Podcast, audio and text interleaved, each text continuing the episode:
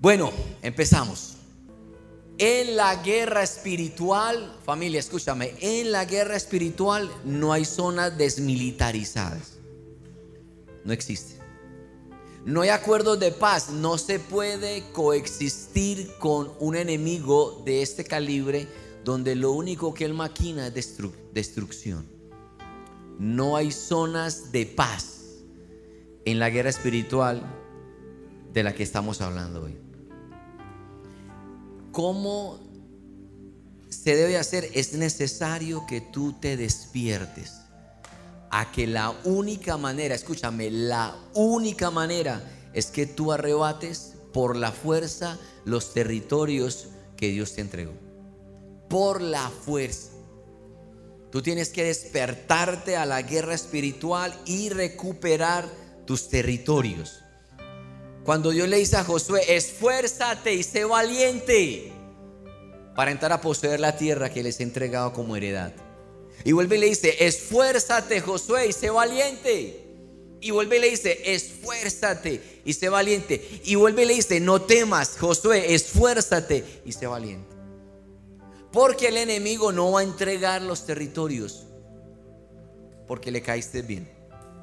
Él los va a entregar cuando tomes posesión en autoridad por la fuerza para recuperar esa herencia. Y cuando hablo de la tierra prometida me refiero a tu matrimonio, a tus hijos, a tus proyectos.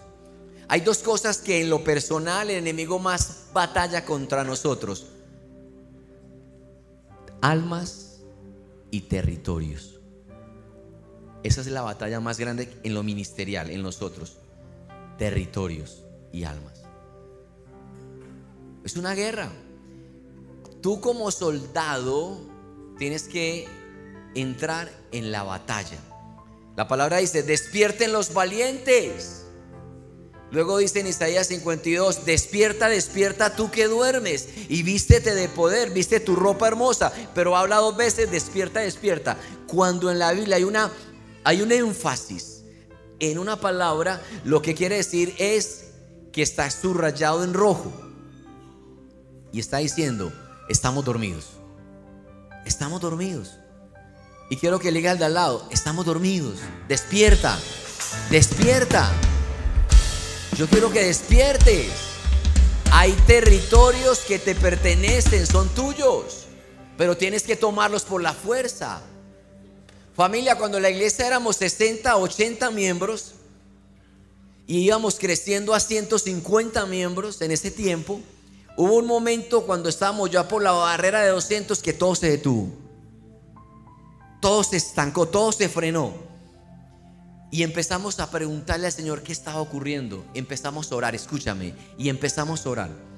Y el Señor nos reveló que en Sabaneta, hablando del territorio inicial, Sabaneta había un decreto, una ley espiritual, donde la ley decía, no se puede crecer más de 200. Y la iglesia que había acá establecida hace años, antes de nosotros, había otra iglesia que lleva mucho más años que nosotros, no pasan de 200. Ese era el techo.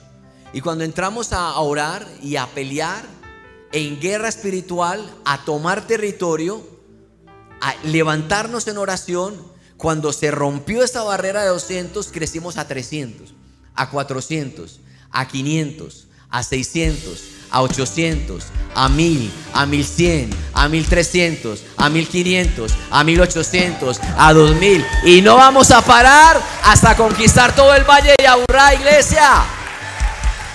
Pero hay que tomarlo en guerra. Tú tienes que hacer en guerra esta batalla. Por tus hijos, por tu casa, por tu generación. Tú tienes que llegar a lugares de autoridad y conquista donde tus hijos van a empezar desde ahí. Cuatro fuentes de poder para la guerra espiritual. No salgas sin esto. Cuatro fuentes de poder. Número uno, tú tienes que tener una relación. Y, uso una palabra fuerte, tú tienes que tener una relación personal, permanente y creciente con el Espíritu Santo. Tú no puedes ir a la batalla sin esta comunión. Tú necesitas tener una amistad con el Espíritu Santo. Para la batalla necesitas esa comunión. Cuando Dios le dice a Moisés, Moisés va y liberta al pueblo de Egipto de las manos de Faraón. Escúchame, escúchame esto iglesia. No solamente Moisés está enfrentando a Faraón, está enfrentando a todos los principados y potestades que habían en Egipto. Las diez plagas era un juicio contra los dioses de Egipto. Y cuando Moisés convierte la, vara en serpiente, los hechiceros también lo hicieron. Y cuando Moisés convierte el agua en sangre, los hechiceros también lo hicieron. Y cuando Moisés hace que vengan ranas, los hechiceros también lo hicieron. Estamos hablando de un rango de hechicería alto. Y cuando Moisés golpea con la vara la tierra y se levanta polvo y mosquitos, los hechiceros no pudieron. Y cuando Moisés trae oscuridad y una densa oscuridad sobre Egipto, menos en la tierra de Gosén donde estaba el pueblo de Dios, los hechiceros no pudieron. Lo que te estoy tratando de decir familia de la fe es que el diablo tiene poder, pero nuestro Dios es todopoderoso. Está por encima y más allá de toda oscuridad.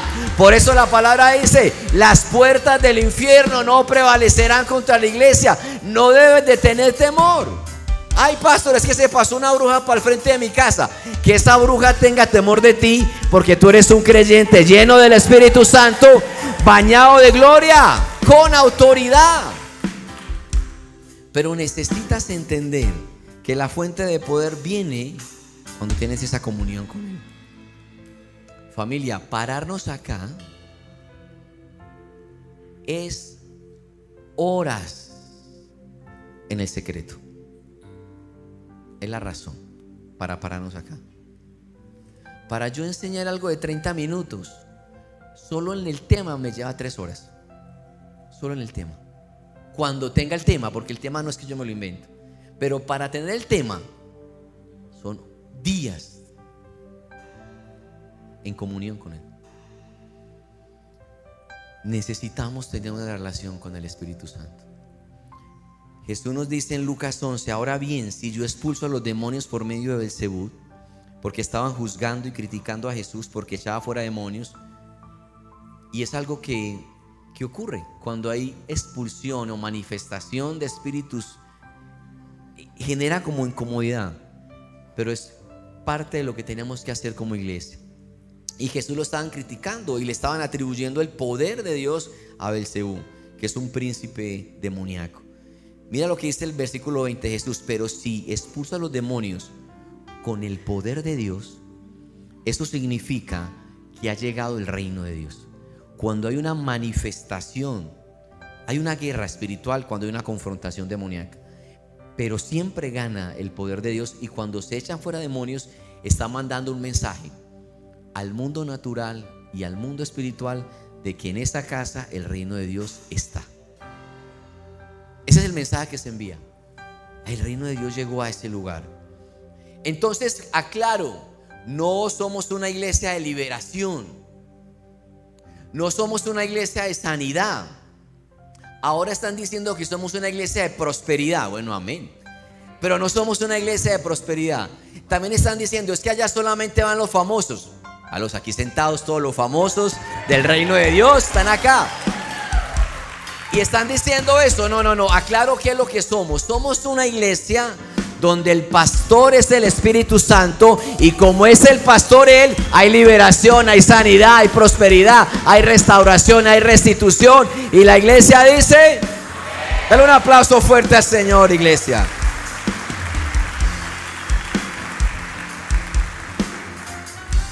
Fuente de poder, una comunión, relación presente, permanente y creciente.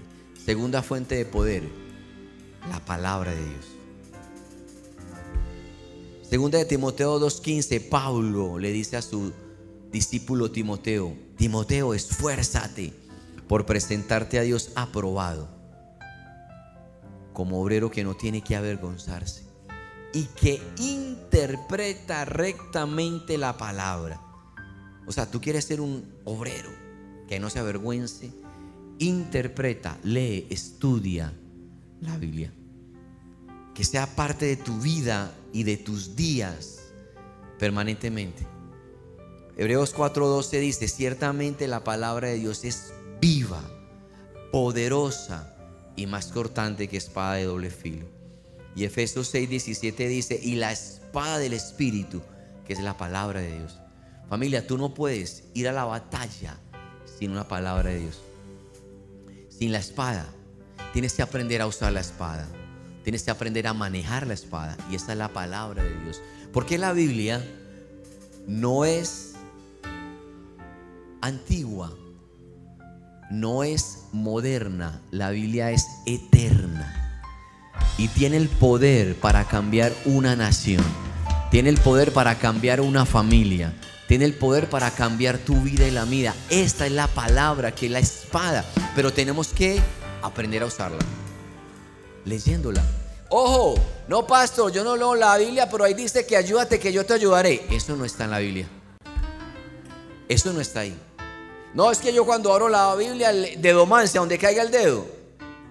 No, tú tienes que desarrollar una disciplina este año de leer la Biblia. Completa. Segunda fuente de poder. Tercera fuente de poder, la oración. Dice Colosenses 4:2, dedíquese a la oración y perseveren en ella. Otra vez, dedíquense y perseveren. Otra vez, dedíquense y perseveren en ella. Dedíquense y perseveren en ella. O sea, la oración es algo que tengo que dedicarme y ser perseverante. Porque la oración me conecta a la fuente de poder que me conecta a Dios. Es como si conectara un equipo a un tomacorrientes. Electricidad empieza a fluir en ti. La oración es necesaria para conectarnos a Dios. Por eso, dedíquese y perseveren. Una oración de dos minutos antes de dormir. Una oración cuando me levanto. Cuando camino al metro. No, dedíquese y perseveren. Permanentemente en la oración. ¿Qué no es orar? Para aclarar este punto. ¿Qué no es orar? Jesús nos dice en Mateo 6, 7. Y al orar, no hablen solo por hablar como los gentiles, porque ellos se imaginan que sean escuchados por sus muchas palabras. En la otra versión dice, no uséis vanas repeticiones, como los gentiles. O sea, lo mismo, lo mismo, lo mismo. Porque la oración es una cita. Es como cuando, cuando Jennifer me conoció, que esa mujer pues digo, no, pues agarre el mundo aquí. Ella me pidió matrimonio, así como hizo este muchacho. Me dijo, ¿Estás seguro de que quieres casarte conmigo? Ya me, me propuso. Y bueno, yo acepté porque yo, bueno, colaborémosle. Pero cuando salía con Jennifer a algún restaurante y así con Doran novios, familia, esto es como para que entiendas qué es la oración y qué no es la oración.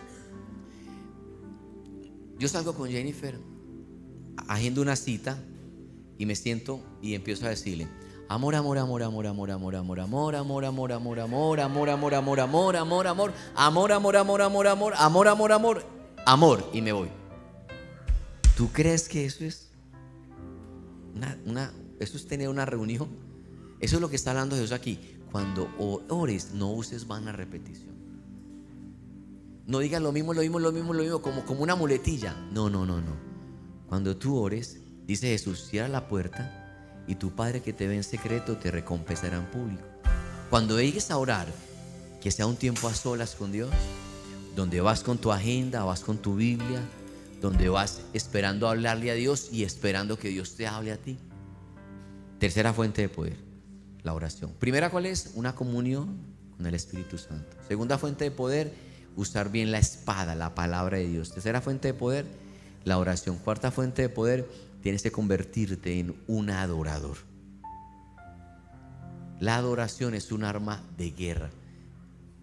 Muy poderosa. Hechos 16, 25. Y a eso de la medianoche, Pablo y Silas se pusieron a orar, fuente de poder, y a cantar himnos a Dios, fuente de poder. Y esa oración y esa adoración produjo un terremoto espiritual y un terremoto físico, donde las puertas de las cárceles se abrió porque ellos estaban adorando y estaban orando. Tú tienes que ser un adorador. La palabra dice que el Padre tales adoradores busca. Así que son cuatro fuentes de poder. No vayas a la guerra sin que estés seguro que tienes esta fuente de poder. Familia, escúchame, yo puedo echar fuera demonios en el nombre de Jesús, pero me interesa más que tú levantes muros en tu vida. Que tú aprendas cómo funciona esto. Error, dos errores que quiero mencionar. Error, pensar que los demonios son operan en culturas paganas, en África. operan en pueblos lejanos, Urabá, por decir algo. Lejos. Error. Pensar que esto era en el tiempo de la Biblia, no más. Error. Los demonios no respetan ni cultura, ni estrato social, ni cuántos títulos tengas, ni qué posesiones materiales poseas. Ellos no respetan ni género, ni color, ni raza, ni edad. Por eso cuando nos dice 2 Corintios 2.11, para que Satanás no se aproveche de nosotros. ¿Y cómo se va a aprovechar? Ignorando las maquinaciones, siendo tan ingenuos de pensar que no nos va a suceder, que nos van a devolver el territorio. No, no se aproveche de nosotros, pero no ignoramos sus maquinaciones, sus artimañas. Segundo error. Pastor, es que yo hace cinco años hice la oración de fe y le entregué mi vida a Jesús y soy una, una nueva criatura. Y entonces ya todo se fue. Error, no es así. Cuando tú naces de nuevo y recibes a Jesús, eres nueva criatura.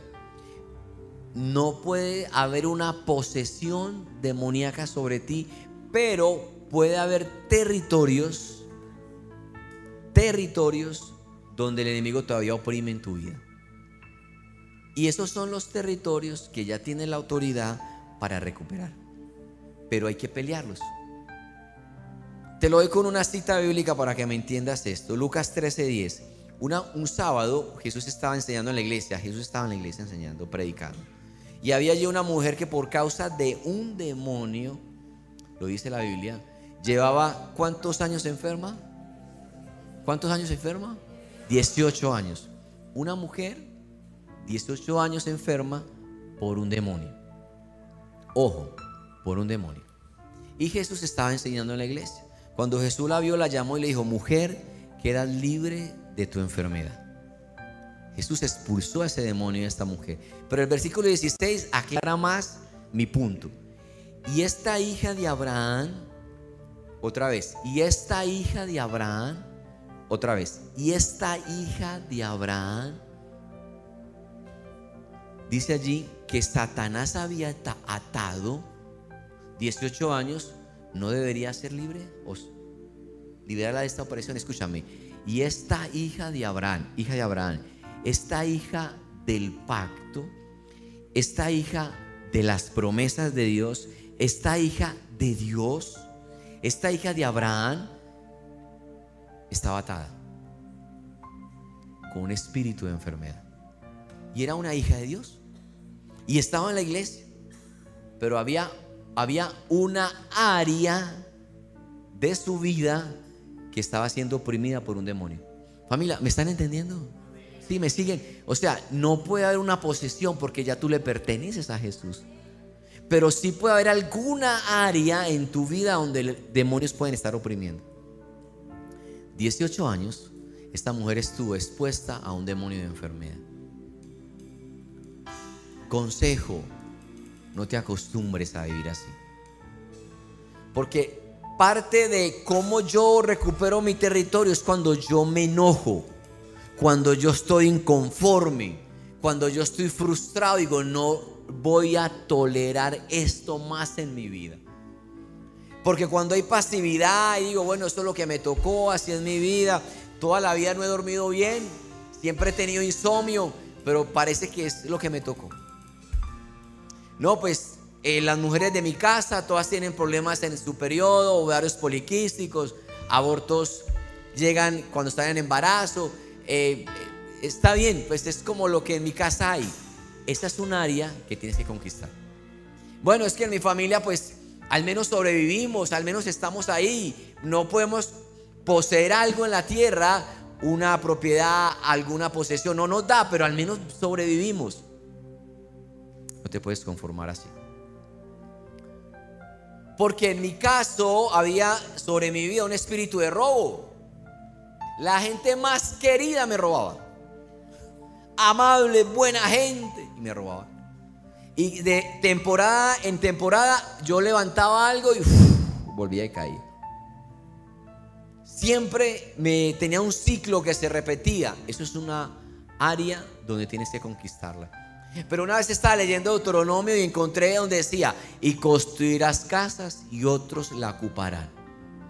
Y construirás viñedos y otros beberán del fruto de tu trabajo. Familia, cuando yo leo eso, yo digo, Señor, eso es una maldición sobre mí. Y empiezo a pedirle perdón a Dios y a enojarme contra el diablo. Yo no va a pasar más. Esto no lo va a seguir en mi vida. Y me levanto en fuente de poder, comunión con el Espíritu, la palabra de Dios, en oración, en adoración, a romper eso, a recuperar ese territorio, a que no me roben más, a que no me estafen, a que no me engañen. Y hasta cuando oro, hasta que tú veas un cambio. Familia, eso se rompió. Y cuando trata de venir, como que trata algo como de, traer inestabilidad a mi vida en esta área, y me levanto de oración y retrocede. Y le digo una cosa, el que me robe le cae un rayo del cielo. Pero tú tienes que pelear hasta que esto cambie, iglesia. No te conformes. Ah, es que al menos de mis tres hijos viene uno a la iglesia. No te conformes. Tú tienes que levantarte y decirle, Satanás, vas a soltar mi casa, vas a soltar mi matrimonio, vas a soltar mi generación, voy a poseer, voy a levantarme, voy a ser cabeza, voy a estar encima, voy a conquistar. ¿Cuántos me dicen amén a eso, iglesia? Pero no puedes estar conforme, ni pasivo, ni ignorar las maquinaciones del diablo. Tú tienes que despertarte a esta realidad porque la liberación comienza cuando tú comiences. Esto le dice a esta mujer, eres libre. En Juan 8:36 dice, así que si el Hijo os libertare, seréis verdaderamente libres. Es necesario que tú tengas, que entiendas que tienes que despertar a esta realidad. Es que en mi familia ha habido divorcio siempre. Es que en mi casa ha habido ira, es que en mi casa siempre ha habido adicciones, alcohol, juegos, drogas. Esto es lo que hay en mi casa. Bueno, levántate. Yo vengo de un trasfondo de hechicería. No solamente mi tía, la tía mamá practicaba brujería, mi bisabuelo Teodoro era el brujo del pueblo que le tenía miedo. Mi bisabuelo Teodoro que tomaba una hoja y la convertía en billete. Y yo, ¿eh? ¿Qué hay? Porque los demonios, el diablo tiene poder.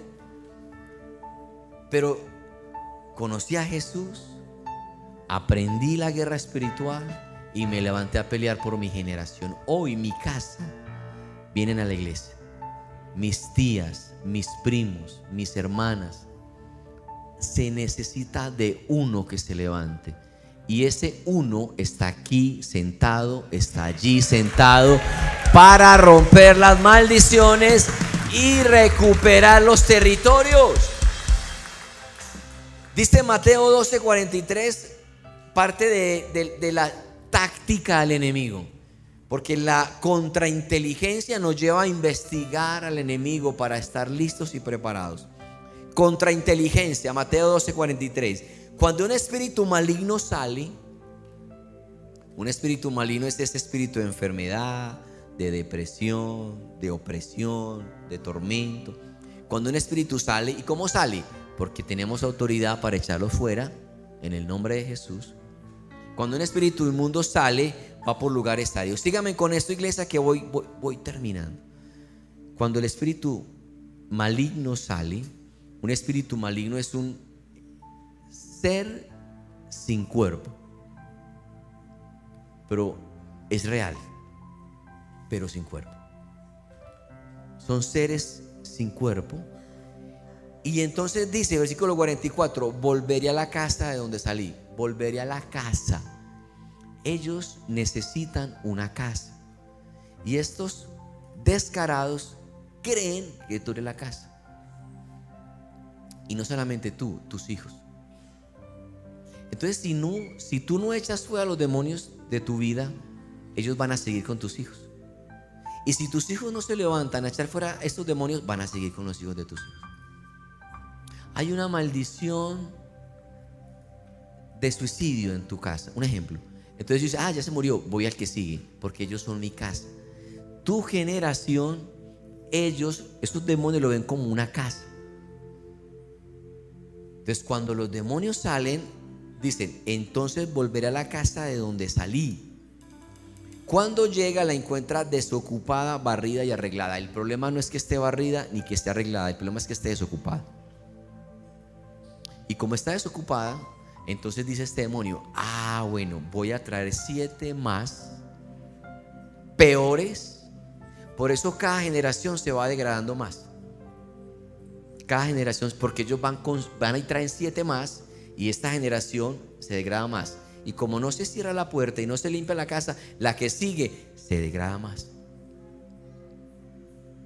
Entonces voy y traigo otros siete. ¿Qué es lo que te estoy queriendo decir esta tarde? Que no solamente es recuperar el territorio, sino aprender a defenderlo. Otra vez. No solamente es que vamos a echar fuera a los demonios, es que vamos a aprender a defender nuestro territorio. ¿Por qué? Porque ellos van a tratar de volver. Y tú tienes que tener la casa barrida, arreglada y ocupada, llena de la palabra de Dios, con una comunión presente y permanente con el Espíritu Santo, con oración en tu vida, con adoración en tu vida y cuando los demonios traten de volver, ese demonio de ruina quiera volver a tu vida o este demonio de robo quiera entrar de nuevo, ellos van a ver la casa llena, ocupada de la presencia de Dios y van a decir, no puedo llegar a esa casa. Y aunque venga con siete más, van a tener que irse de esa casa que eres tú y no van a poder volver a entrar ni en ti ni en tus generaciones porque tú colocaste un estándar alto para que esto nunca más volviera a ocurrir. Dale un aplauso fuerte al Señor porque esto es lo que va a pasar. En tu casa va a pasar. Entonces, yo fui el primero en terminar una universidad en mi generación. Oiga, en Pácora nadie se había graduado. Pero yo fui el primero en terminar una universidad. Yo fui el primero en tener un emprendimiento. Tuve una empresa de propiedad raíz por 10 años. Yo fui el primero en poseer una propiedad. Fui el primero en tener un apartamento. Yo fui el primero en tener un carro. Yo fui el primero en mi generación en servirle al Señor. Soy el primero, pero no va a ser el único. Porque ahí vienen mis hijas atrás. Ellas van a volar mucho más alto de lo que nosotros hayamos logrado en la tierra porque habremos dejado un estándar para las siguientes generaciones. ¿Cuántos me dicen amén a eso, iglesia? Eso es lo que pasa cuando tú te paras firme y recuperas el territorio, pero lo defiendes. Tienes que aprender a defender tu territorio, familia. ¿Cómo recupero mi territorio entonces, pastor? Rápidamente, muy rápido. Confiesa rápidamente tus pecados. Familia, escúchame, esto es un arma de guerra, te estoy enseñando armas de guerra. Confiesa tu pecado rápidamente. Pastor, estoy siendo tentado o tentado. Habla con tu cónyuge. Yo le dije, amor, me siento tentado. Talía me está llamando otra vez. Ora por mí. Pero nuestro cónyuge debe ser nuestro filtro para orar.